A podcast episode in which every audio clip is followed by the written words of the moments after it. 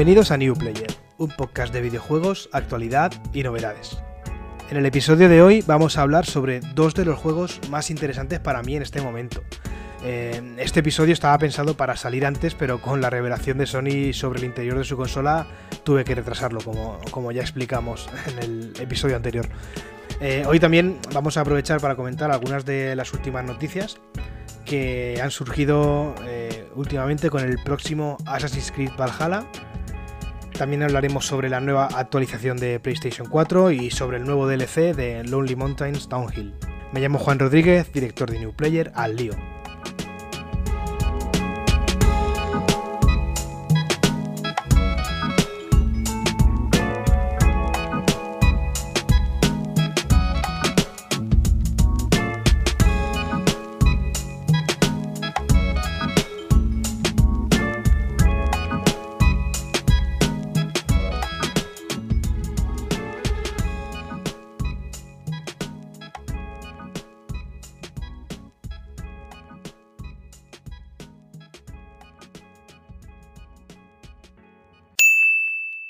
Empezamos hablando de Assassin's Creed Valhalla y vamos a comentar tres noticias importantes acerca de la próxima entrega de, la franquicia.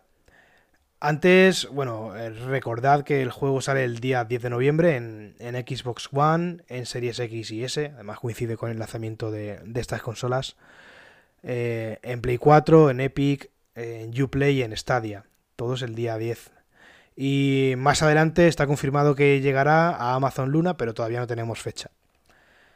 En primer lugar, la primera noticia es eh, que Ubisoft ha desvelado los requisitos mínimos y las recomendaciones para jugar en PC. La versión de Valhalla para PC se podrá jugar eh, únicamente en Windows 10 de 64 bits y también requiere DirectX 12. Estos requisitos mm, a mí yo me dan que pensar y creo que son indicadores de que se ha mejorado el rendimiento y, será un juego bastante estable. Ubisoft además ha recomendado eh, contar con un almacenamiento SSD. Bueno, esto hoy en día, gracias a Ubisoft, eh, guiño, aunque bueno, no es un requisito necesario. Nos metemos ahora dentro del juego y vamos a hablar un poco sobre la configuración del personaje con el que jugaremos la nueva entrega de, Vikingos. Eh, podremos jugar, como siempre, tanto con una versión masculina como con una versión femenina de Eivor. Esto no es nada nuevo. Eh, lo que sí que es nuevo es la opción deja que el Animus decida, tal cual. Que será la, selección eh, predeterminada.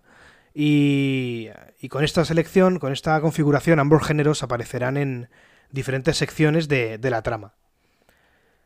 Lo último sobre Valhalla es que Ubisoft ha hecho público un, nuevo gameplay, bastante extenso, la verdad, muy interesante, en el que se enseñan algunas de sus novedades como las incursiones en, Gran Bretaña o los campamentos vikingos. También, por supuesto, podemos ver el, enorme mapa, como los que ya estamos acostumbrados a recorrer y por el que nos dedicaremos a sembrar el pánico. También veremos algunos de los personajes, algunos son famosos, son conocidos de, la mitología, como por ejemplo los hijos de Ragnar. Y bueno, siguiendo las costumbres de la saga, podremos explorar tumbas y campamentos enemigos para saquearlos, conseguir tesoros y, armas. Os voy a dejar el tráiler en las notas del episodio para que lo podáis ver, pero bastante interesante. A solo un mes del lanzamiento de la consola que marcará el futuro de la compañía japonesa en la nueva generación, eh, Sony ha lanzado una actualización de la que dentro de nada será su anterior consola. La Play 4 se actualiza a su versión 8.0, 00, em, trayendo bastantes novedades, la verdad. Eh, todas estas especificaciones las podemos encontrar en el blog de PlayStation España, eh, el cual os dejo también en las notas del episodio. Pero bueno, eh, a grandes rasgos, a partir de esta actualización, el, digamos, el vínculo entre los grupos y los mensajes eh, será más estrecho que nunca y se aplicarán modificaciones en, la interfaz del, usuario. Las dos aplicaciones, eh, grupos y mensajes, utilizarán ahora los mismos círculos de jugadores, tanto para los chats de bots como para los intercambios de mensaje en grupo en lugar de disponer de eh, círculos distintos en, cada una de ellas. Un, gran cambio, la verdad. Eh. También se ha ampliado la, colección de avatares. Eh, son de Bloodborne, Journey, Ghost of Tsushima, God of War, The Last of Us Parte 2, The Last of Us Remaster, Uncharted 4, El desenlace en el ladrón y, alguno más. Esto enseguida lo, lo, voy a comprobar yo y voy a cambiarme el avatar seguro. En lo que respecta a los controles paternos, el control parental, se han combinado algunas configuraciones con el objetivo de que los padres y madres eh, dispongan de un ajuste ¿no? más, más fácil de comprender y de aplicar, sobre todo, para las cuentas de sus hijos, quienes eh, los chiquillos ahora eh, podrán enviar una solicitud a sus padres para utilizar las funciones de comunicación en, en concretos juegos. En la versión 8.0, eh, la aplicación de uso a distancia de PlayStation 4 para dispositivos móviles, si no la conocéis, os la recomiendo. Se puede jugar a la Play con el móvil, una locura. Eh, pasará a llamarse uso a distancia de PlayStation, en vez de PS4, de PS. Y se añadirá una opción de, de conexión a PlayStation 5. Los chicos de Thunderful y Megagon Industries han anunciado un nuevo contenido descargable para su pequeñito Lonely Mountains Downhill. El, juego de descenso de, montaña que coloco en la zona de Champions de, mi top 10 de, videojuegos indie, la verdad. Con este contenido podemos descender por rutas que ni el mismísimo Sam Bridges podría descender en la isla volcánica de Elfjall. El DLC eh, añadirá cuatro nuevos senderos para dominar con, nuevos efectos ambientales. Habrá relámpagos, tormentas y un volcán en activo que, bueno, ya os adelanto que no solo está ahí de, decoración, así que tenedlo en cuenta. También habrá nueva decoración para la bici, eh, complementos para nuestro rider, para desbloquear, y podremos competir en una tabla de clasificación mundial. Podéis echar un vistazo al tráiler que os dejo en las notas del episodio y, bueno, personalmente si no lo habéis jugado, apuntadlo porque la verdad es una maravilla de juego. Da un gusto tremendo tirarte en el sofá, coger el mando y los cascos y ponerte a descender una montaña. El juego se mueve de categoría, de verdad. Es una experiencia que recomiendo a todo el mundo eh, cada vez que tengo la ocasión. Eh, os lo pongo de deberes.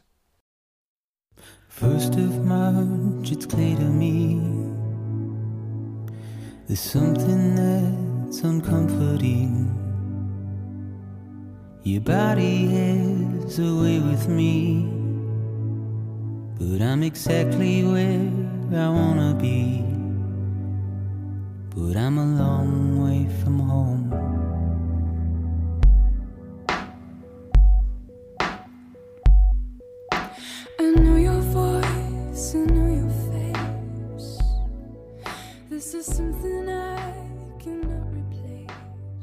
Bien, eh, vamos a hablar ahora de Crash Bandicoot 4 y de Immortals Phoenix Rising.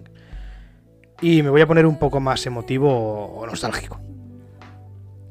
Desde el anuncio del nuevo Crash, que llegó de sorpresa para todos, me puse las pilas con la saga y volví a jugar los remakes ¿no? de los tres primeros juegos en, en mi Switch. Mi intención era la de tener frescos estos tres juegos para poder comparar la nueva entrega con las antiguas. Y a decir verdad, pues ha sido buena idea he podido ver lo arcaicos que eran estos tres en varias cosas, pero sobre todo quiero destacar que tienen un control algo primitivo y en muchas ocasiones esto nos perjudica y nos hace perder vidas casi sin merecerlo. Eh, este control es tan exigente que nos obliga a llevar cuidado y masterizar los niveles, repetir y repetir hasta evitar el fallo. Eh, esta característica se mantiene en Crash Bandicoot 4 y bueno, es algo maravilloso. Crash Bandicoot 4 It's About Time nos trae una nueva aventura del marsupial más icónico de la historia del universo, vamos. Tan solo eh, tres años después ¿no? de haber lanzado un remake de los tres juegos principales de la saga. Parece que fue ayer cuando se lanzó esta trilogía, eso sí, pero han pasado 10 años de inactividad por la marca Crash Bandicoot, lo cual me hace pensar si de verdad tenían planificado este lanzamiento desde que se pusieron en el mercado con el último Crash Bandicoot 3 Warped o esta idea vino más adelante. Sea como sea, lo que podemos afirmar es que esta nueva entrega viene para pegar un lavado de cara al imaginario Bandicoot y, para salvar una franquicia que parecía algo estancada, ¿no? Y destinada a desaparecer, ya que los últimos remakes profetizaban el, Ragnarok para Crash y sus amigos. Entonces nos encontramos con un juego con un nuevo aire anunciado de la noche a la mañana, pero que mantiene la esencia y los elementos más icónicos que configuran el ADN de, la saga. Y es que eh, podemos encontrar todo aquello que nos encanta, como el doble salto, el salto con caída, al que yo llamo la panchetada, el barrido, el giro. De verdad, o sea, no hay forma más amistosa de atacar a un enemigo que girando como un auténtico lunático. Pero también eh, nos hemos encontrado eh, con algunos movimientos nuevos. Que no estaban en entregas anteriores, ¿no? Como el hecho de poder correr por las paredes o agarrarnos a lianas o deslizarnos por algo así como carriles en el aire. Y por supuesto las nuevas máscaras cuánticas de las que ahora hablaremos.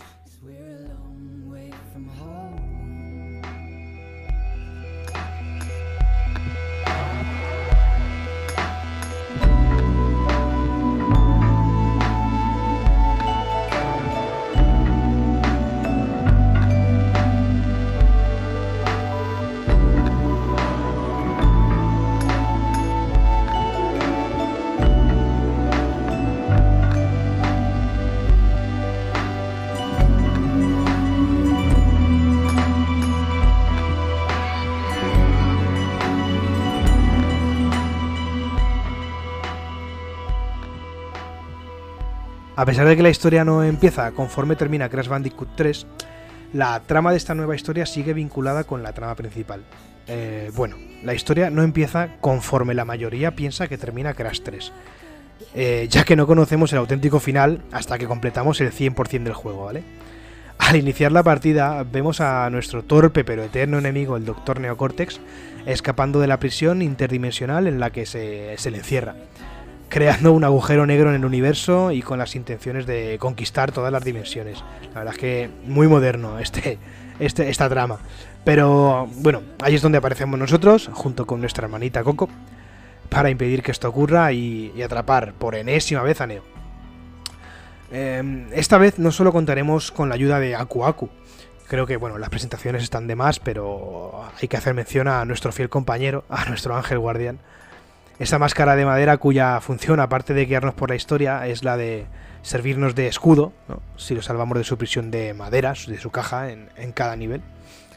Eh, en esta ocasión también contaremos con otras cuatro máscaras, las máscaras cuánticas, que nos darán poderes extraordinarios como hacía Aku cuando conseguimos coger tres de ellas. En este caso solo bastará con una, ¿no?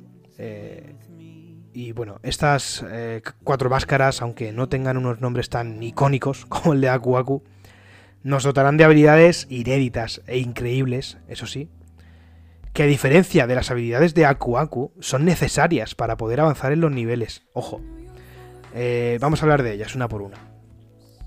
La primera es Kupunawa, esta es la máscara cuántica del tiempo y nos permite cambiar el paso del tiempo, ralentizarlo y poder acceder a plataformas en movimiento que caen con velocidad, ¿no? O atravesar trampas de luz que nos quemarían el culo de cualquier otra forma. Eh, es una máscara, para mi gusto, bastante fea, la verdad. Es de color dorado, tiene forma de media luna. en su cabeza tiene unos dibujos eh, que parecen hacer homenaje a las distintas fases de la luna. Eh, no sé Bastante fea, sí. La siguiente máscara cuántica de la que vamos a hablar es la máscara de la gravedad, que se llama Ika Ika. Y nos va a permitir eh, alterar la gravedad y caminar por el techo o volver al suelo. Esta máscara es algo más bonita, creo que el diseño está más logrado. Y posee una doble personalidad, como una doble cara. La parte de arriba es la máscara alegre y parece, mm, digamos, entusiasmada con ayudarnos mientras que la parte de abajo es la parte otaku, ¿no? Eh, triste y, depresiva. Eh, Lani Loli es la máscara dimensional. Esta máscara no parece estar hecha de madera, sino de una materia mística. Lani Loli nos permite cambiar la materia de algunos objetos, ya sea ah, porque no se encuentran presentes o al contrario para hacerlos desaparecer. Es de color azul, eh, sus ojos y boca tienen bordes de color morado, y la verdad es que el diseño de esta me gusta bastante y creo que encaja bien además en, la nueva entrega, ¿no? La última de las cuatro máscaras es Akano. Akano es la máscara de la materia oscura. Usando su poder, eh, Crash y Coco pueden girar violentamente después de un salto para flotar en el aire o, y deslizarse de alguna plataforma a otra. Este giro también se puede usar para romper cajas bloqueadas o derribar proyectiles enemigos. Está bastante bien, la verdad. Es, es, de color morado con los ojos rosas y los bordes también rosas, generando un tipo de aura oscura bastante inquietante. Para mí esta es la, la, mejor de las cuatro máscaras porque potencia las habilidades básicas, ¿no? originales de Crash y, me hace disfrutar muchísimo del gameplay.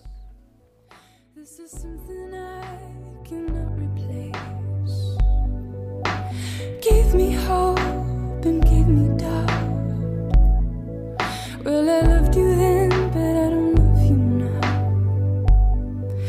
I'm a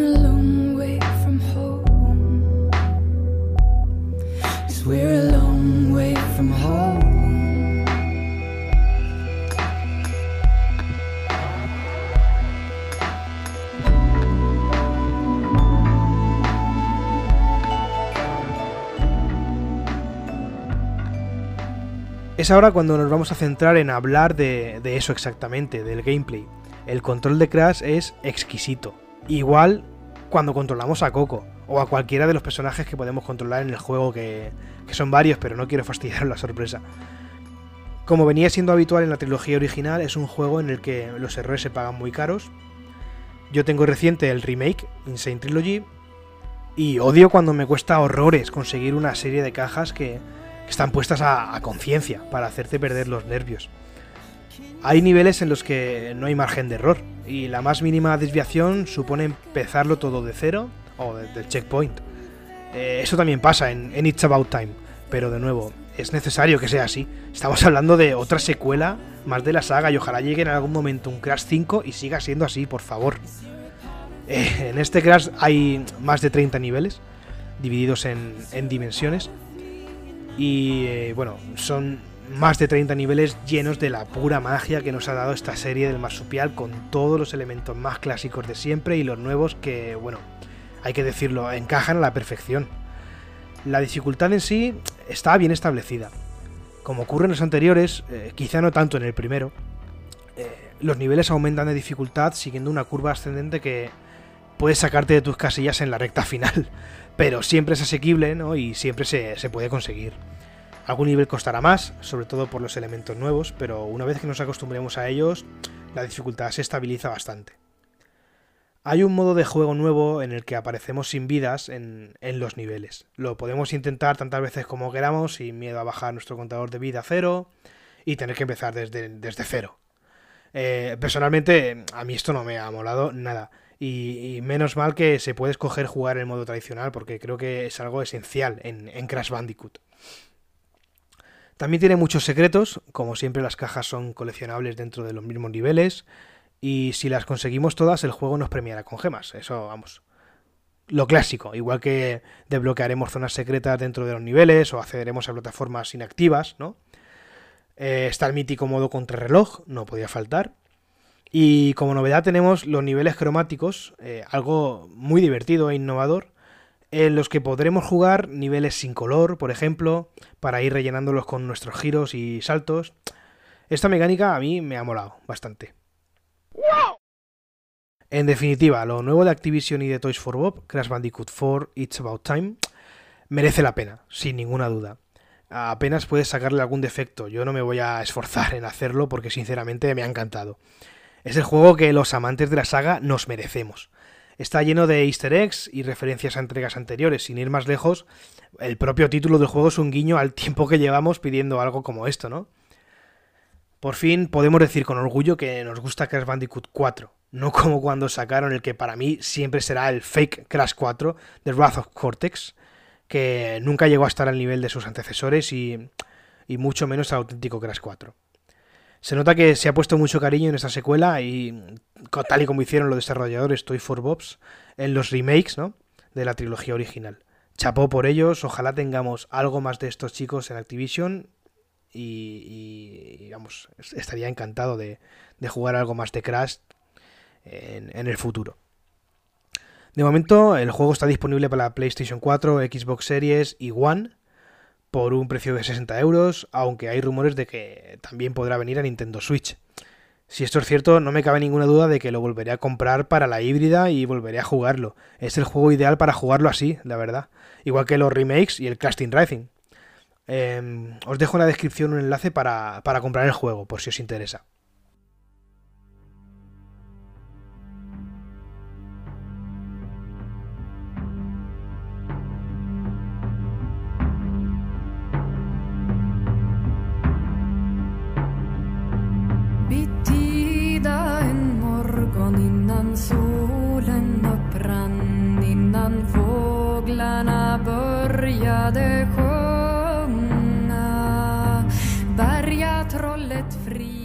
Tanta nostalgia me, me está matando.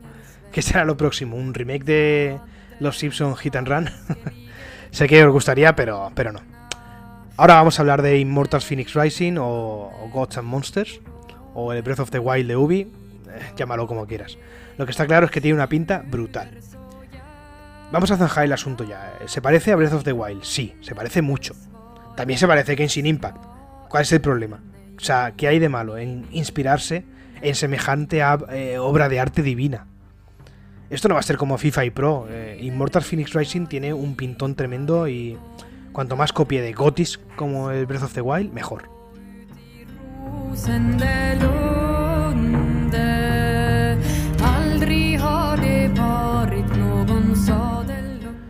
Sabemos bastantes cosas de, esta nueva franquicia de Ubisoft que se anunció por primera vez en el E3 de 2019, en el evento de Nintendo. Su nombre provisional era Gods and Monsters, pero los de Ubi parece que se decantaron por un nombre más complejo, pero más maduro, eso sí. Sale el 3 de diciembre de este año para todas las plataformas, ojo.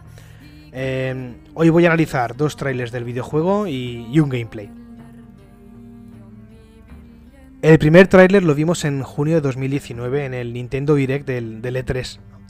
Eh, esto desató la locura y la gente empezó a hablar de que sería un exclusivo de Switch o que tardaría más en salir en otras plataformas. Pero ah, chicos, estamos hablando de Ubisoft. en este tráiler nos decían que la fecha de salida será el 25 de febrero de 2020, pero ya vemos que no ha sido así. El tráiler empieza enseñándonos un mundo como pintado a mano, al que se van añadiendo más y más capas hasta que podemos ver lo que parece ser una pradera eh, con un par de árboles y, y un lago, ¿no? Hasta aquí todo bien. La cámara avanza por la colina y la verdad es que se ve bastante bonito. En lo alto de la colina nos enseñan al que parece ser el héroe de esta aventura, que viste un yelmo de guerrero y ropajes de la antigua Grecia. De repente aparece algo así como un grifo rojo y azul que ataca al héroe y vemos una, pequeña cinemática ¿no? de pelea en la que el personaje derrota al grifo con su espada. Eh, también es importante eh, decir que el mensaje que nos dejan ¿no? los de Ubisoft, que nos ponen de los creadores de Assassin's Creed Odyssey. ¿Por qué, ¿Por qué de Odyssey? ¿Por qué nos dicen esto?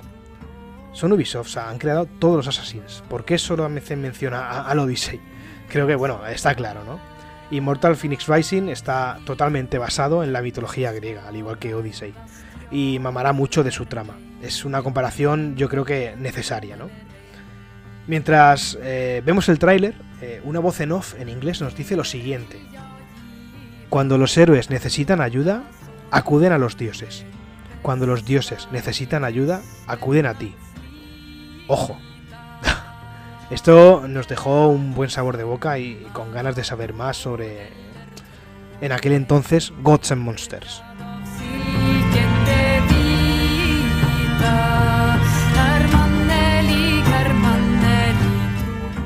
El segundo tráiler nos llegó en septiembre de 2020, hace nada, y también con la entrada del logotipo de Nintendo Switch. En este caso, la voz en off en inglés nos dice: Mientras el mundo se desmorona, nuestros poderes divinos han quedado sellados. Incluso los dioses necesitan un héroe. Este tráiler es eh, algo más divertido, ya solo con la música que nos sumerge en una atmósfera estilo tráiler de Fortnite, que no sé hasta qué punto me gusta, pero bueno, el vídeo revela bastantes cosas, así que haré como que no he notado nada. El héroe que vemos en este tráiler es una mujer y no lleva el yelmo del primer vídeo. Aparece un minotauro que nos ataca, pero el héroe invoca de la nada un martillo gigante que destroza a la bestia como si se tratase de una cucaracha, vamos. Eh, vemos algunos enemigos más, incluso el primer grifo del vídeo anterior. También vemos eh, cómo podemos explorar el mundo, que parece bastante grande, la verdad. Podemos montar a caballo. Vemos varias zonas del mapa, eh, bosques bastante poblados, con ramas por todos los lados, eh, montañas muy altas de piedra, culminadas ¿no? por los típicos santuarios griegos. Eh, áreas oscuras en las que parece que tendremos que ser eh, sigilosos, ¿no? misiones de, sigilo, y donde lucharemos con personajes míticos como Medusa. Y bueno, ya eh, el, Sumum es un, castillo sumido en, oscuridad y, miasma que me recuerda algo, sinceramente. Eh, en cuanto a las mecánicas que vemos aquí en este gameplay, nos revelan que tendremos un, arco y flechas, ¿no? Que invocan el poder del rayo. También vemos una habilidad con la que podemos hacer aparecer lanzas del suelo que nos empujan por los aires, golpeando a, los bichos que nos rodean, o, o alas que, que nos permiten planear y salvar distancias largas o combatir en el aire incluso. En definitiva, bastantes mecánicas y armas muy interesantes.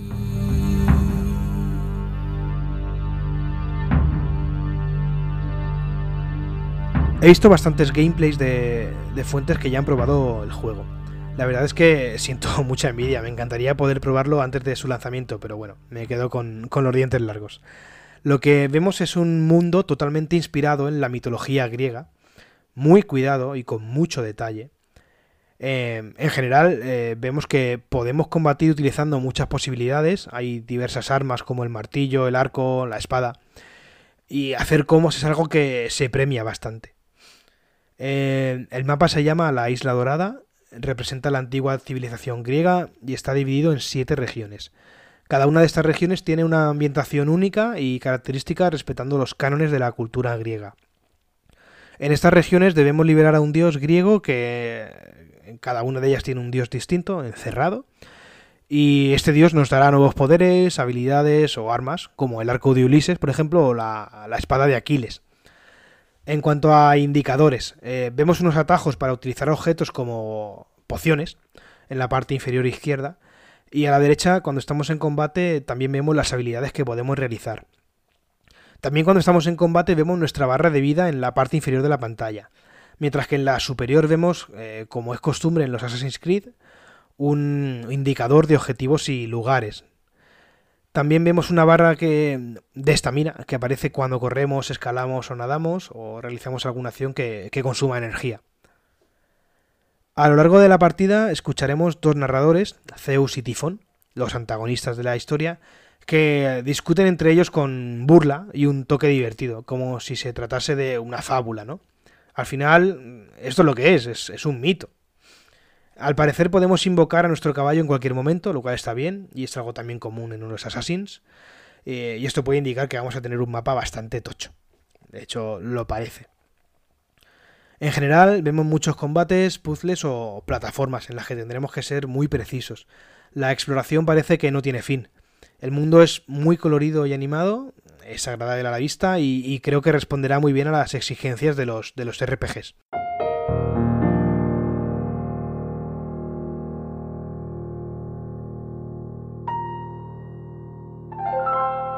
Vamos con la polémica para zanjarla de una vez. Sí, se parece mucho a The Legend of Zelda Breath of the Wild, sí. El propio Ubisoft ha admitido esta afirmación, sí. Los puzzles son parecidos, hay mecánicas que se repiten directamente como el imán del Zelda, o las alas para planear que tienen una función similar a la parabela. Eh, la ambientación, los colores, el entorno, se asemejan bastante, sí. ¿Y qué? Podemos decir incluso que nos encontramos con la auténtica secuela, ¿no? Eh, no en cuanto a, historia, pero sí en cuanto a gameplay del Breath of the Wild. Y, no frente a un Musou. Eh, quien quiera que lo pille. En New Player esperamos con muchas ganas que llegue el día 3 de diciembre para hacernos con este Immortals Phoenix Rising o Gods and Monsters en nuestros corazones.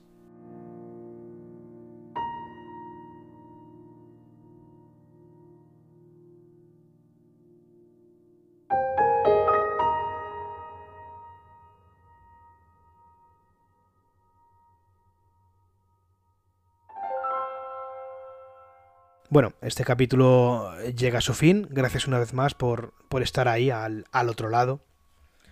Este episodio, aparte de bueno, las, breves noticias que he comentado eh, es algo más personal y hablo de dos juegos que yo he elegido, sinceramente, porque me gustan. Me gustan mucho y no tiene por qué ser así para todo el mundo, ¿no? Pero bueno, espero que el episodio os haya servido al menos para conocer un poco más estas dos entregas. Y bueno, no olvidéis esto. Dos puntos. Lonely Mountains Downhill. Esta semana he recibido un comentario por email de Eleno Avis Walker eh, en el que nos dice: Ánimo con el podcast. Sé que estáis empezando y los medios que tenéis son un poco primitivos todavía, pero estoy deseando ver cómo avanzáis y mejoráis el sonido. En cuanto al contenido, nada que decir, magnífico. Un saludo desde el abismo. bueno, un saludo, Eleno, desde la tierra y gracias por tu comentario. La verdad es que sí, los medios que tenemos eh, son algo arcaicos, esto no deja de, ser un podcast muy casero, ¿no? Pero espero que podamos upgradear nuestros instrumentos y, cada vez daros mejor calidad en general. De hecho, bueno, este episodio lo, estoy grabando con un micro mejor y, y, creo que la calidad será bastante superior. Pero bueno, decídmelo en los comentarios vosotros. También me ha llegado una nota de voz de parte de Javier Laguía por email. Vamos a escucharla. Bro, me acabo de escuchar el, el, episodio, tío, del podcast. La verdad es que muy bien, tío. A mí que no me interesa la Play y demás, me lo escucho a tope. Pues gracias a ti también, Javier. Me alegro de que hayas sentido interés por, por el episodio y, y, te haya quedado algo claro, ¿no? De toda la información que soltamos mi, mi colega Pablo y yo. A ver si te animas y, y das el salto a PlayStation 5. Un saludo, crack.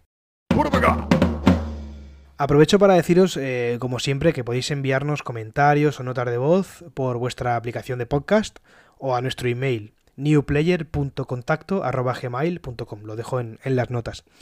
Y también deciros que hemos creado un nuevo canal de Discord al que os invito encarecidamente. Eh, en este canal también podréis enviarnos comentarios y estaréis al día de los episodios que, vamos sacando, ¿no? Así como de novedades que iremos publicando. Eh, os dejo el enlace también en la descripción del episodio y, y del podcast en, en, general. Y bueno, hasta aquí el segundo episodio de la primera temporada de New Player. Nos escuchamos en el próximo. Un saludo.